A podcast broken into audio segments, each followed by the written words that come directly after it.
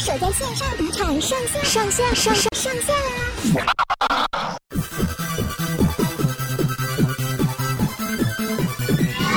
欢迎收听这一集的《东京热吗》，我是杨咩咩，有没有？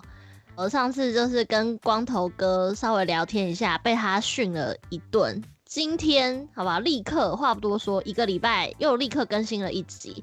今天要带大家聊的是什么话题呢？就是在日本十二月一号呢，终于公布了今年二零二零年度的流行语大赏。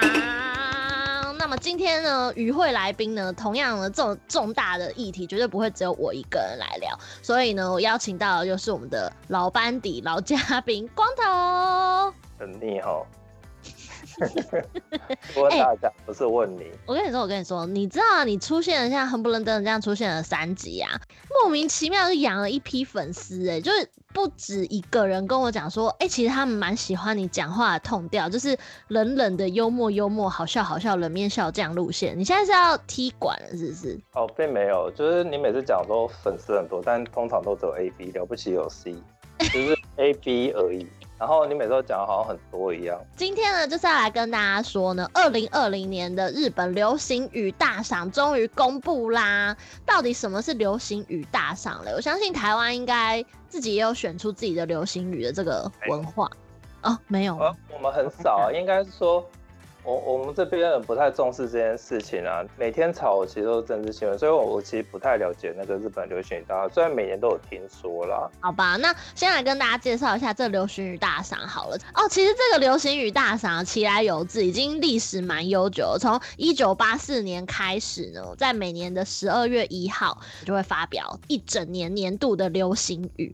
那当初呢，是由这个日本自由国民社来主办的。那它其实背后的意义呢，就是透过海选的方式，就是用问卷的方法，然后让自由国民社里面的读者，然后他们来来票选，说，哎、你们觉得哪一些流行语最能够代表当年度的流行啊，或是社会文化等等的现象？这个传统就一直持续到现在。那最后已经呃提出了这个三十个名单里面呢，最后再由审查委员会选出前十名。以及年度大赏，那今年呢？二零二零年呢？果然不负众望的冠军就是由我们的小池百合子姐姐她所提出来的三密之三密。就是三密啊，那很多人就是有点跌破眼镜啊。虽然说三密之就是我的个人这一整年度在日本，我真的非常的常听到，我从年初听到年尾，就一直三密之三密之，连普通我们朋友之间的对话，比如说靠太近，或者是我们哎、欸、太久不见，有没有想要拥抱一下？哎、欸，不行，三密之就是很容易挂在嘴边，非常的。洗脑，然后也很好记的一个名词，但很多人就不爽啦，就想说，哎、拜托，今年对不对？另外一个有点像是遗珠之憾的名单，就是《鬼灭之刃》。就今天呢，我们就是会跟光头哥一起聊，把这三十个里面，我我们觉得比较有意思的，一一来跟大家解释，然后也顺便大家回顾说，这一整年二零二零年日本到底发生了哪些大事。那第一个呢，就先为大家介绍三密，你知道三密是什么吗？密镯是吗？A 片学来的？哎、欸，不是哎、欸，它其实是就是针对呃，就是 Corona 感染率较最高的三个状态，就是密闭空间，就是不要出现在密集的地方，然后密接、密接之，就是指人跟人之间的讲话不要太亲密，不要太靠近，这样会造成飞沫传染，就是这个三密。密闭、密集跟密接，那因为。就是小池都知事啊，小池姐姐呢，她非常的厉害。你知道她在当东京都知事之前啊，她的前身她其实是媒体人，所以就是很多人说哦，她这个出逃很多哎，就常常就是在什么 lockdown 啊，就是封城，她就是你就讲封城就好，你就讲封闭就好，没有，她就是硬要弄一个外来语 lockdown，就是有一种你知道用外来语来讲，就会让人家有一种耳目一新，就啊什么是 lockdown？对于日本人来说，就是会特别。留意一个心眼，然后三米也是他发明的，他就是很会取这种 slogan，很会想标啦。我就觉得哦，小池姐姐真的是很厉害，姜是老的辣。其实最近都都是这样，他们就开始就是用媒体治国这这一套，其实非常有效。像现在我们台湾也是用那个、啊、迷因治国，民英治国那是怎样？就是因为现在大家知道，我们相当于日本的那个呃网络大臣，有点像 IT 大臣。就是、啊，你是说唐凤吗？我们我们其实自己没有感觉，但是日本现在也开始实行这样这样子的东西，就是我们开始有一些好记忆的东西，或是好笑的东西，po 在网络上的时候，嗯、大家对正令宣导都可以比较有接受度。对对，我觉得这还蛮聪明的，因为我觉得日本这边疫情就真的是非常的严重啊，所以就是他提出这样三密，大家就觉得哦，对，那这三密是什么，就会记得，然后你就会落实在生活当中。像我们那时候，呃，虽然后来疫情有时候好一些些，就在第二波跟第三波中间，我们就是公司有恢复出勤的习惯嘛，然后那时候我就跟好好不容易见到的编辑部的同事们见面的时候，然后就啊很开心，想要来个拥抱的时候，就哎。没有没有，三密治三密治，然后就会你知道以拱手代以作揖拱手代替握手，反正我就觉得啊很有趣呀、啊，我们进行一个行古礼的状态啊，对对对对对对，社交距离有没有？然后因为其实三密之余呢，还有另外一个也是在三十个候选里面的其中也就是阿达拉西塞克之游戏三新生活样式，就是除了要避免三密之外，还有像呃台湾的大家、日本的大家。都一样，就是戴口罩啊、洗手啊，然后远端工作啊之类的。就是因为这场疫情的关系，大家的整个生活形态都彻底的改变了，所以就是新生活样式也成为了候选之一。哎、台湾现在企业线上开会什么的多吗？也会有。我们当然。当面开会的状态还是很多啊，但是某一些场合或者某一些企业，它线上开会，应该说这个我觉得是未来趋势啊，因为在家这件事情变得很重要。对，线上吧，我觉得现在这网络超级重要。对啊，所以他就有一些很新的习惯了。嗯，像大家不是就是在那边讲说什么线上有人会摆纸牌啊，或是没有化妆就出门或者什么，在家跟主管开会到底要不要化妆这件事情？哎、欸，日本人要化妆哎、欸。对、啊？你你不觉得这件事也是很吊诡吗？我明明就在家，但是我要化全妆。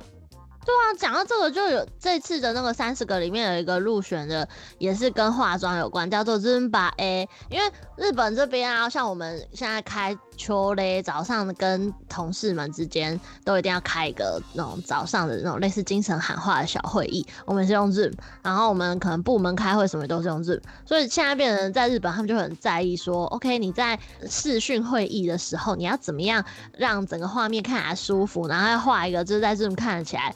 有妆感的妆，就 Zumba A。你看日本是真的是很 gay 白。哎、日本好像你是不是一直都用润嘛？我看他们好像都很真的是很常用润这个软体。我们超常用润啊，或者是用 ChatWalk 啦。我觉得这点是我觉得日本很好的地方，是我们职场上会特别用不同的。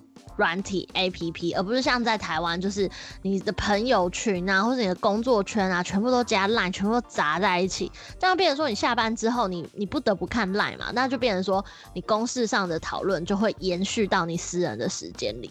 对啊，就是这样没有错啊，就是它其实 是一件很烦的事情，你知道？我可以体会，你把润妆画上去之后，就是你刚刚讲的润妆画上去之后，开完会之后电脑一关，是不是又要卸？不用啊，你就继续画着啊，晚上要睡觉之前再卸就好啊。是啊，但你在家哎、欸。哦，哎呀，算了，日本人都不厌其烦的啦，台湾人才会觉得麻烦。日本人都是你知道，认认真真的，早上一起来，我跟你讲还有 Kippun Tenkan，就是。日本的电视台什么就很常在那边鼓吹大家说，因为你总是在宅工作嘛，你久而久之就变成私生活、休息时间跟工作时间越来越分不清楚了。所以他们就有一些专家们，他们就会推荐你说，你早上起来呢，一样要吃早餐，然后换一件就是像衬衫一样，告诉自己说，哦，你要上工了，然后甚至还带一点妆，你懂啊？就是用用仪式感来帮你区隔你的工作时间。我在想，是不是因为这样才发展出一种润的妆妆法？但是它应该是跟平常上班的办公的妆法不太一样，应该是比较容易。可能比如说特别强调眼妆之类的。哎、欸，对对对对，就是影像上面看起来比较好看，比较精神的那一种。那同样在 Corona 的这整个疫情里面呢，还有另外一个，我觉得台湾人应该也都知道，阿贝诺 mask 安倍的口罩。我看过。你拿到你就拍照片给我看了，你不是说那是安倍的丑口罩？真的超级丑。我记得那时候，哎、欸，我跟你说，我那时候还还没有搬家之前啊，我那边就是山卡拉地段啊，那种住在港区啊，或者什么四田谷那边。我跟你讲，安倍口罩超超超级早就拿到了。我那时候住的地方就太山卡拉了，然后大家都已经惊呼，就哇，怎么这么丑？然后我才拿到。你知道那时候 PO 照片已经跟不上那个第一波。你大家知道那有多丑吗？它就是那种。纱布，我们一般不是拿来包扎的那种纱布吗？然后他一次给你放个五到十层，超级厚又不透风的纱布。然后大家要知道，哎，他发这个安倍口罩的时候是五六月，五六月代表什么呢？天气很热，不透风的口罩，你觉得有人会要戴吗？因为安倍他那时候他就是不想要承认他自己，你知道这个政策失误啊，然后又花这么多国民纳税钱，然后去发这个安倍口罩，他就是不管出席任何的大大小小记者会，他都戴着这个口罩，然后你就想说，靠啊，那安倍口罩就这么小，然后你就露一截下巴在外面，然后你还硬要戴，就你是你身为日本首相，你还带头戴这么不合格的口罩，就很荒谬啊，真的超荒谬，超像在戴卫生棉的。就是他那个口罩真的很小，对吧？真的是就是不得已啊，你也是难做，我可以理解。但你真的丑出性高度了。所以现在我那安倍口罩，我现在就是摆在我的那个柜子里面。我那时候搬家的时候，本来想说要把它丢掉，但我觉得这是一个历史的记忆，更放我就我就把它留下来啦。而且我就觉得这是。我见证了历史，我见证了，对，我真的拿到这个安倍丑口罩。哎、欸，拜托，你们闲成那样，要拿也不是那么容易的，好不好？对啊，要这么丑也是不容易的。好吧，然后再来下一个呢？除了安倍口罩之外呢，下一个上榜的呢，这个可能就要花时间解释一下，叫做阿玛比耶，中文翻作阿玛比埃，是有翻跟没翻一样。阿玛比埃，对，阿玛比埃呢，其实它是一个呃日本传说中的一种怪物，就传说中它长得很像人鱼的形状，就是有尾巴啊，然后有长头发，然后是鸟的嘴巴跟鱼的身体，然后重点是它有三条腿。就是一个像人又像怪物的一个生物，这样。那为什么它会成为候选呢？就是因为传说中它是一个，你只要看到它的姿态的话呢，它就会帮你抑制你的病情。它就是比如说你得病了，然后但是你看到这个怪物的画像或者是图案什么的，你就会整个哎、身体好了一半这样。而且这是江户时期的传说这样。所以因为疫情现在在日本就很严重，所以大家就开始你知道恶搞这个阿妈比耶，然后就开始推出。一系列它的周边商品，我穿了它的 T 恤之后，哎、欸，我可以，我可以挡煞，有没有？就是可以不会得到 Corona，就是一个好的妖怪。然后它其实有在那个鬼太郎中出现了，真的假的？对，然后它的那个名字有几种翻译，然后一种翻译叫做海翼光，海翼光。就是海就是海边的海，翼就是奇怪异形的异，嗯，光就是光芒的光。哦，有什么意义吗？它是海上，它最初被发现是海上的发光物体。哦，是啊、哦，人家看到海上的发光物体，所以它叫海翼光。哦，原来如此，所以它不止长得很怪，它还会发亮。其实你说这个长得很怪也是蛮吊诡，它好的那一部分我倒是觉得蛮蛮惊讶的，因为它很像长得很像《山海经》里面的怪物，然后《山海经》里面的怪物真的都都不是什么好东西啊，大大部分。山海经里面的怪物都长怎样？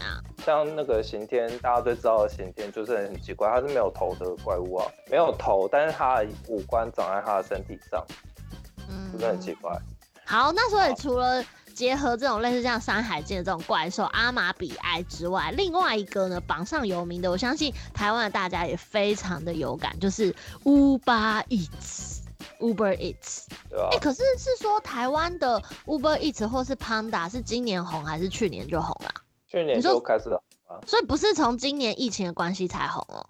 呃，超级不是的，Uber Eats 一直都一直都那么红，因为台湾不准啊，因为我们现在出门什么都很正常，除了不用出国，Uber Eats 又不用出国，又不是出国的关系。但是你知道，因为我人在日本啊，我我必须说，我今年一月那时候回台湾，发现天啊，怎么？Uber Eats 满街跑，因为在日本就很少会看到。但是啊，日本哦是真真正正是从疫情开始之后，Uber Eats 或者什么 Demae-can 啊，就是一些这种宅配的服务，整个啪暴增呢。所以。它会变成今年度的那个流行语候选选项，我完全不意外，因为我身边真的所有人都是最近才开始，应该说疫情开始之后，然后才开始用 Uber Eats 的。坦白讲，去年之前我们有没有用那 Uber Eats 的习惯？那你还说之前就有？对，但之前就有，之前就开始红了。我跟你讲，其实那 Uber Eats 在台湾不是今年红，也是去年或是前年开始红的。就像你们为什么现在开始红是一样，你们现在开始红是因为在家嘛？可是台湾之前红不只是在家，而是有很多人是，比如说南京东路上班的那些人，他中午吃饭就一个小时，他有时候不想走出去外面吃，他他们整间公司的整个科或什么，他们就叫 Uber Eats 一个人，或是叫两组 Uber Eats，就是省掉你吃饭时间，而且你可以。因为他可以上网订嘛，你可以在下班前半小时一个人去订，订完之后十二点他就准时就来了，你根本就不用走出去买，你还可以省下一些时间去午休干嘛的。哎、欸，可是我真的觉得很难想象啊，因为台湾吃的东西就已经这么多了，为什么你们连这种时间都要省啊？为什么要挖在挖在就产品？因为懒啊。你一定要逼我说出这个是懒。不是因为我真的很难想象，我必须我我不是在那边装不懂哦，是真的我太久没有回去了。然后我去年回去，我是突然发现台湾真的街头到处都是 Uber Eats 跟 Foodpanda，然后我想说为什么啊？就是明明就这么方便，到底为什么要叫宅配？我真的不懂。没有台北啦，其实在在新竹是比较还好的，它比较没有这么多。台北是这样，城市一定会比较多啦。这我相信，因为在东京现在也很多。但是像我有时候去新潟呀、秋田出差，拜托那种三咖鸟不生蛋，我连去看一个便利商店，我都要隔两天之后才看到便利商店的地方。那根本就不要想说还会有 Uber Eats 了。所以这真的完全就是都市的一个消费消费体验而已。但你也不能说这个东西在乡下不会红，因为乡下只要它有足够的店，因为它是供需啊。你有需也要有供啊，乡下第一店假设没那么多的话，你 Uber Eats 的选项就很少，就不会有人想要点。妈也是哎，对，是没错，对吧？他广告词也是这样写写的嘛。今晚我想来，我想来点，对啊，他广告词也是这样写的嘛。对啊，所以他只要好点。日本这边的那个 Uber Eats 是请到阿布宽还有山田孝之代言。哦，好适合哦，三田孝之好适合哦，这个很宅的这一面，是不是？而且阿布宽和三田孝之就是能搞笑的人，对他们就是那种冷面笑匠型啊。台湾是找谁代言啊？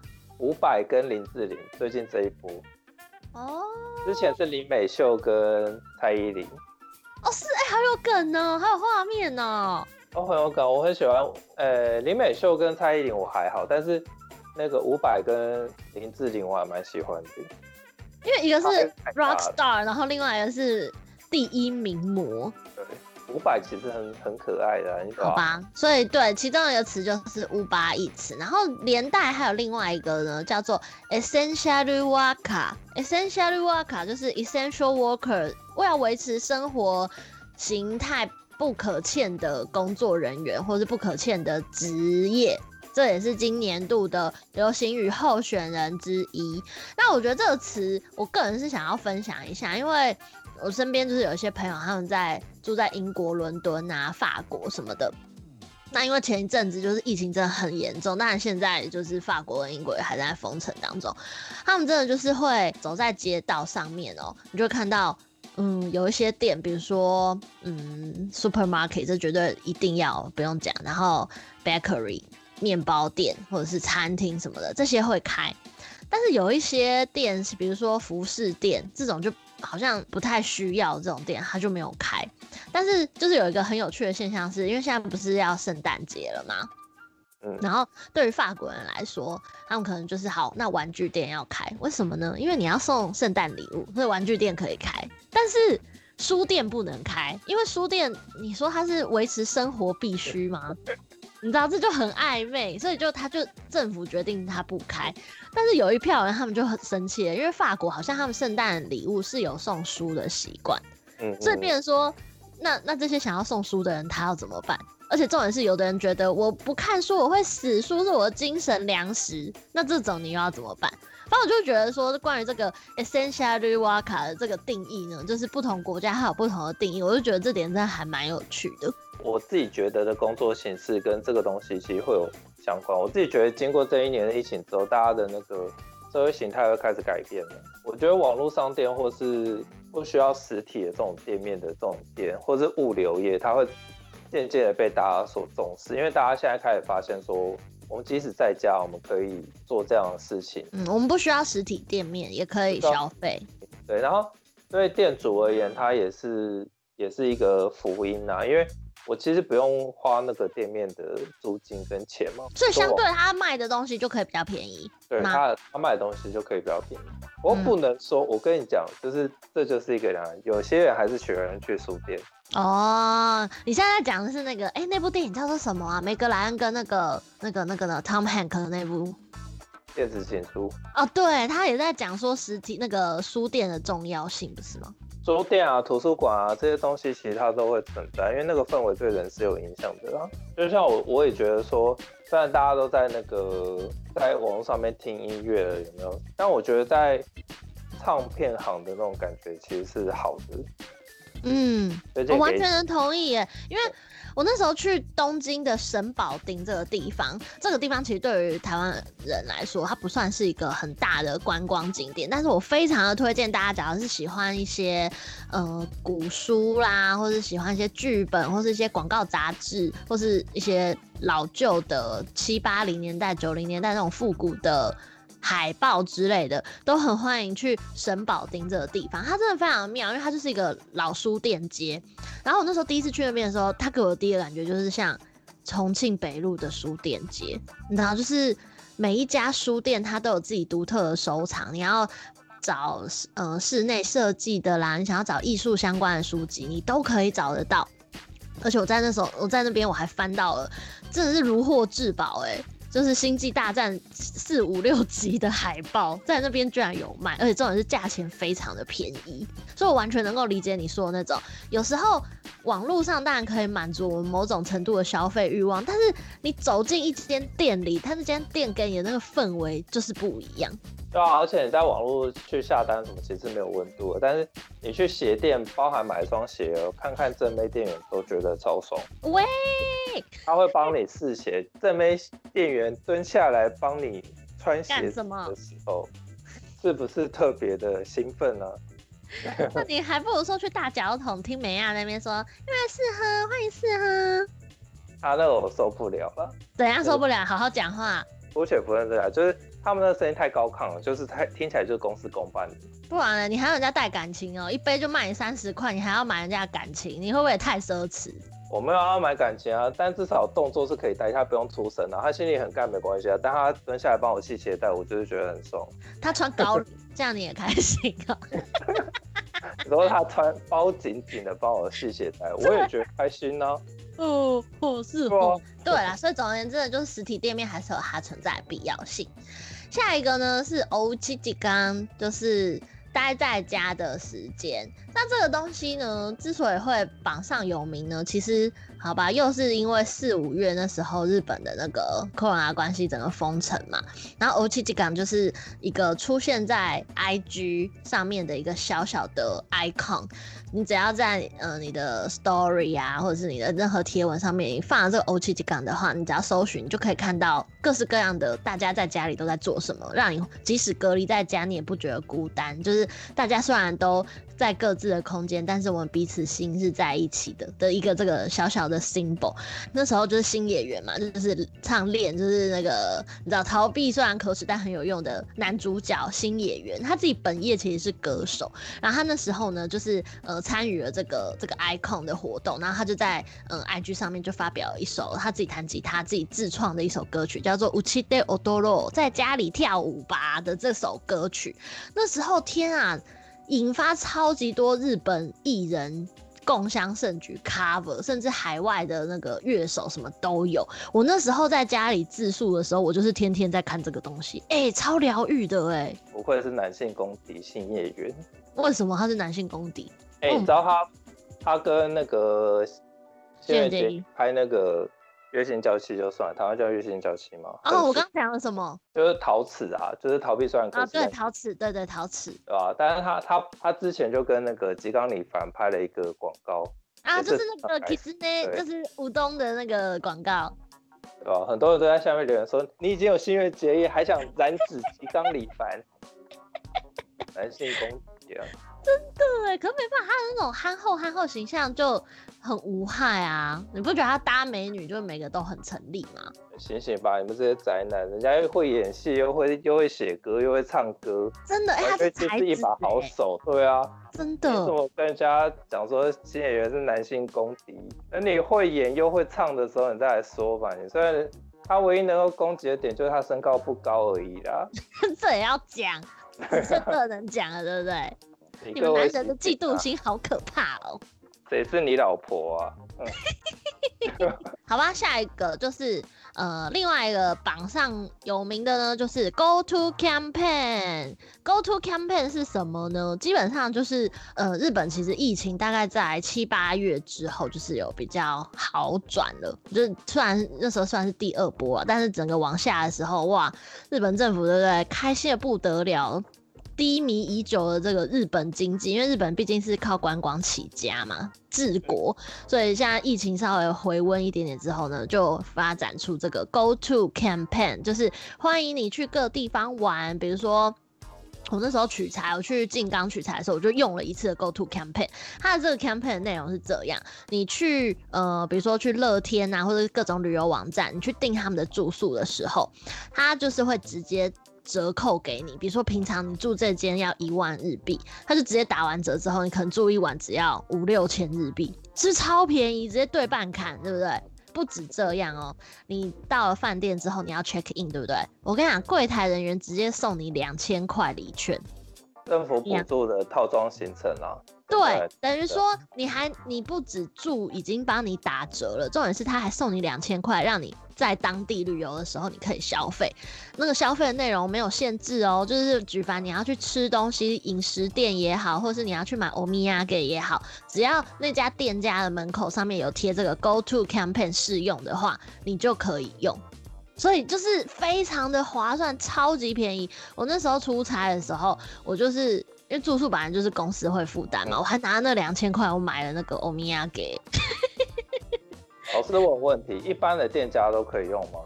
呃，其实基本上都能用，就是不参与的很少啊，因为它就是要振兴地方的观光旅游嘛，所以基本上几乎都能用。我我目前还没有看到不能用的店家。公主店呢？哦，那就是例外喽。进行一个参考。哎呀，会呀。哎呀。我不去风俗店，我没有去卡巴库啦。我说我不太清楚他到底有没有贴啊。但总而言之呢，好不好？正当消费，一般市井小民消费起的这种生活必需品，基本上都可以用。但是呢，在这边要跟大家说，这个 Go To Campaign 呢，我觉得它也是怎么讲啊？它就是某种程度，它是继承了安倍经济学这种，你知道，想要复兴地方经济，然后觉得经济第一呀、啊，经济治国的这个底下。产生的一个生物，但你们知道吗？现在日本啊，疫情超级惨的，已经爆发第三波了。不管是大阪啊，或是呃札幌，现在全部都是 Go To Campaign 以外，就是除外的对象。为什么呢？他就是怕人口太密集往那边移动的话，会造成那边的感染再爆发。那边医疗体制已经已经呈现快要崩坏的状态了。你知道大阪的那个那叫什么病重的病床？使用率已经高达百分之八十七了，百分之九十的时候就是 level four。level four 的意思是什么？就是医疗体制即将崩坏的状态。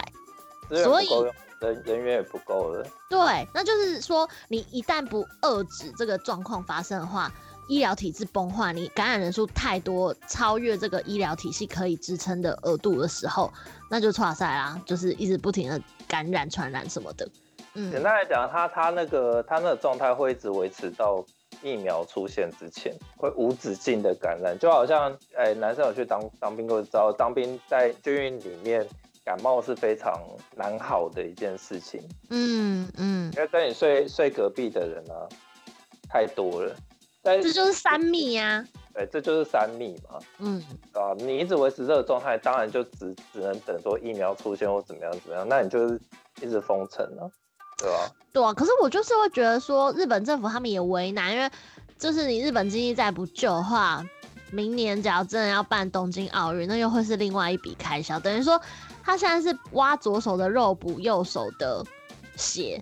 一直捉襟见肘的概念，然后现在明明就是第三波，但是所有地方政府都是不敢，就不敢说啊，对，现在状况真的很紧急，就是一直不停的想要去延后那个时间。我也是，这就是第三波啊，很好笑的是第二波的时候，日本政府也都不敢承认是第二波，但你现在去看那个每天的感染人数的那个分布图、柱状图，对啊，那时候就是第二波啊，所以，哎，反正我觉得日本现在就是呈现一个非常微妙的状态，我觉得。这不是人在台湾的大家可以想象的，就是你完全能够懂日本政府，你们真的没有办法想象会有多幸福啊！自己好好看看呢、啊。台湾真的很幸福哎、不戴口罩出门在那爬爬照的人呢、啊？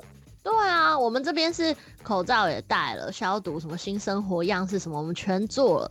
但你止不住的是这种 campaign，然后人口的移动，因为政府摆了明就没有想要管你，摆了明就是我就是想要赚钱，我就是要复兴经济，那大家各自好自为之。你看到医疗体系都已经快要崩坏了、欸，哎，可是我必须跟你讲，那是没有办法的事情，他只能决定现在死或是以后死。现在死那就真的就死透了，这是为什么大家没有办法去阻止这件事情发生的原因，就是完全封城是不可能的，这社会要运作。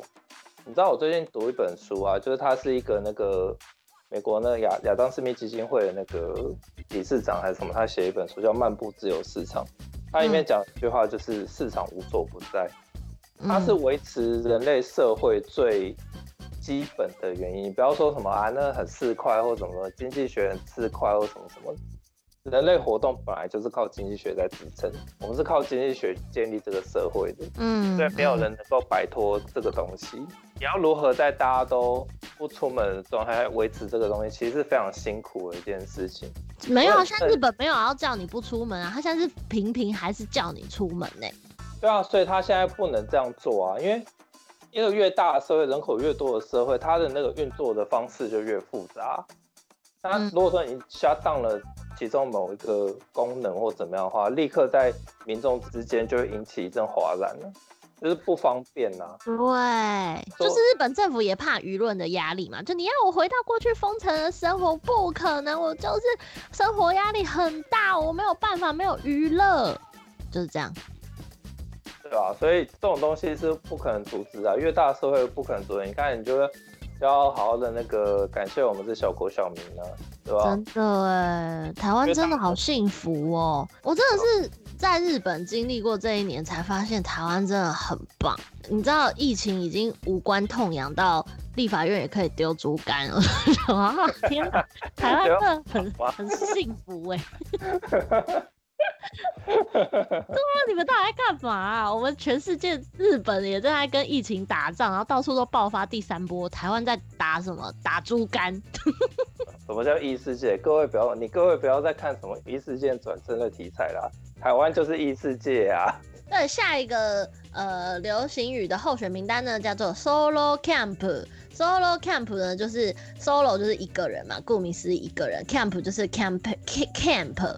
就是露营的意思，Solo Camp 这个流行语它起来有字，是因为呃有一个。艺人他叫做 Hiroshi，然后他在他的 YouTube 上面呢，就是告诉大家他就是一个人，他怎么去呃到处去旅游啊，到处去露营，然后就变成哇，造成 YouTube 的一一股风潮。那时候呃，我记得前一阵子吧，五六月那时候，就疫情有稍微减缓一点，第一波已经整个就是降下来的时候，那时候日本流行了一个叫做去买山的这个活动。我说啊，买山买什么山？就是没有，你没错，你没有听错，就是买山。山地的这个行为，因为要避免三密嘛，那大家又想要出去户外去透透气，因为整天被关在家里实在是闷坏了。但是景点去来去去，大家可能就是又又变成一个三密的状态，那怎么办呢？那就去买山地吧，然后就是一个没人的地方吧。对，就是比如说九州啦，什么鹿儿岛那种，你知道非常的偏远的地方，就买一块地，然后就好好在那边整治之后，然后在树跟树之间呢拉起一个吊床，旁边的人点个小萤火，一家人就在那边，然后面山看整个风景，就哇，好舒服哦。在这种时候，虽然有点与世隔绝，但起码我们还有家人，我们还有户外可以走。那时候真的非常流行，日本超流行买山的，所以我觉得 solo camp 其实某种程度有点像是延续这个概念吧。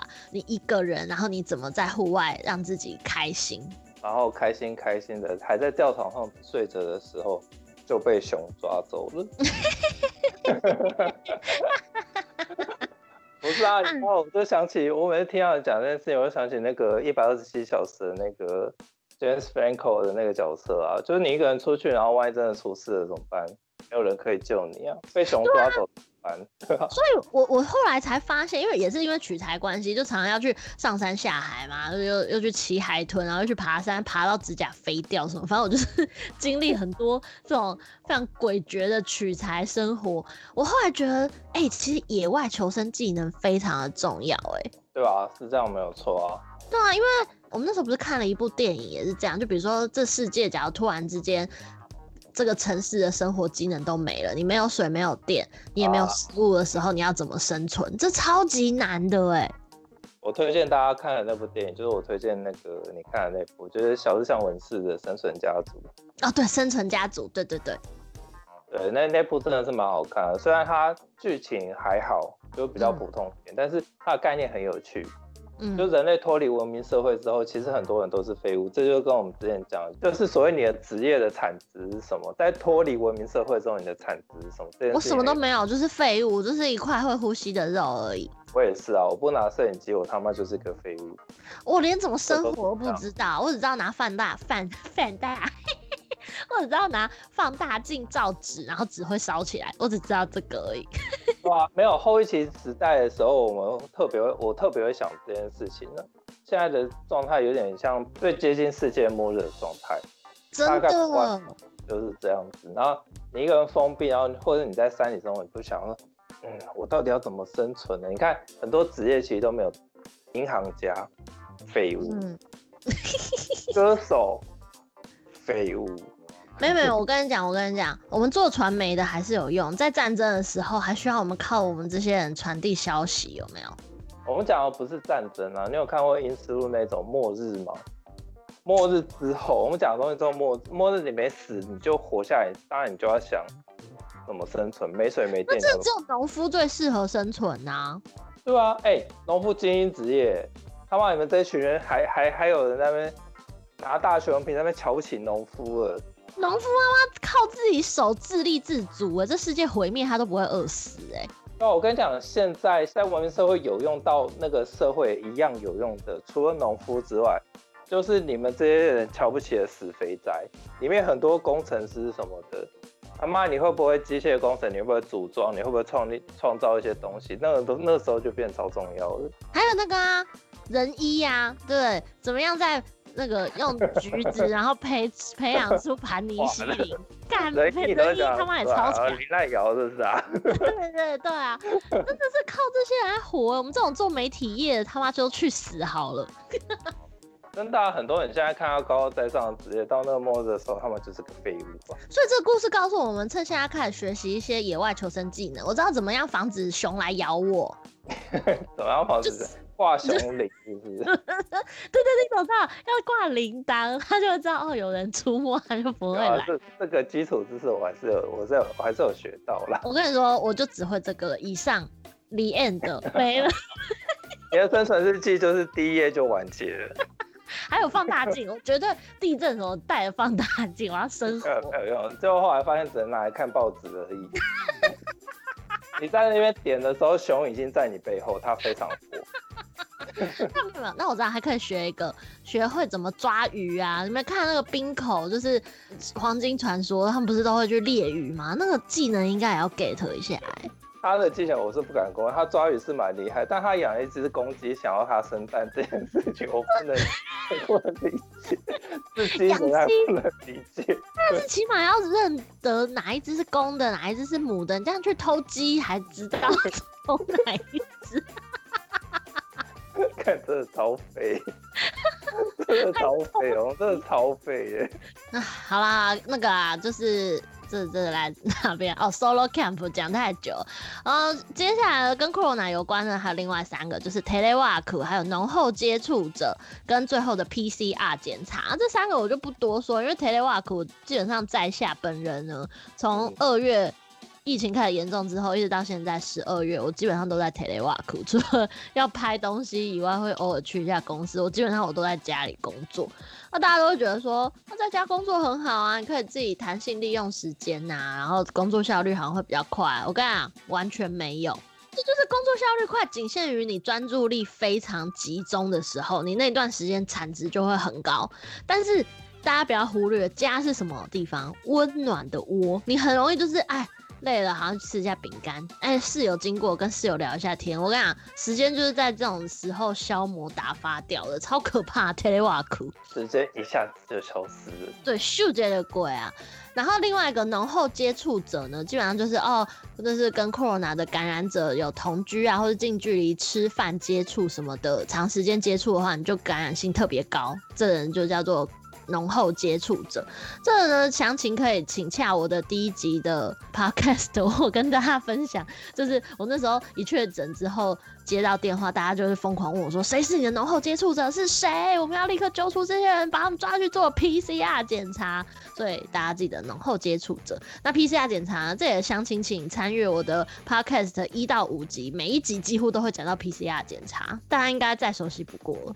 呃，年上半年就是就是这样嘛，就是刚好就赶上时事了，连疫情都赶上时事。我连流行语我都赶上时事，这每一个我都能解释。对 对。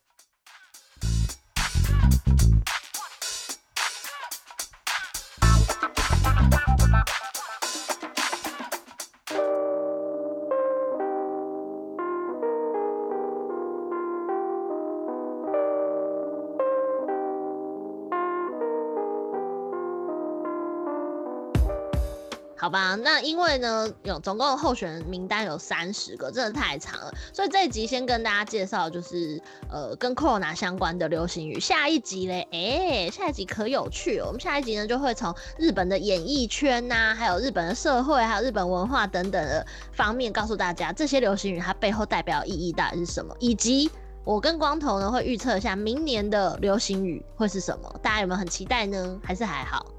我不知道，我的出现感觉就是有点频繁，大家好像有点腻，而且还录了两集，现在要录到第二集了。不管啊，反正对不对？需要有人跟我那边五四三打赛一下。那大家想要知道日本演艺圈的动态，这一年回顾演艺圈到底有哪些东西有上榜呢？就锁定我们的下一集节目喽。这集先跟大家说个拜拜，再会。